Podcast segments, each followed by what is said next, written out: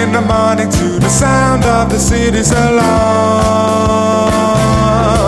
There's a new day dawning, don't be lazy, stretch out those arms. Pucker up your lips and kiss to that commanding, expanding metropolis. Below that trumpet boy, I'm a native boy.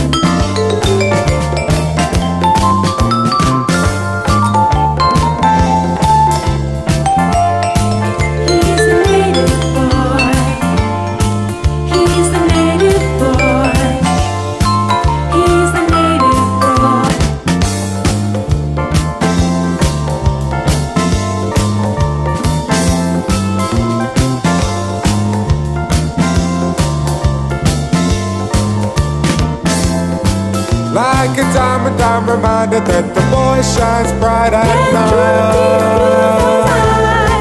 We take a stroll uptown where we both can enjoy the sight.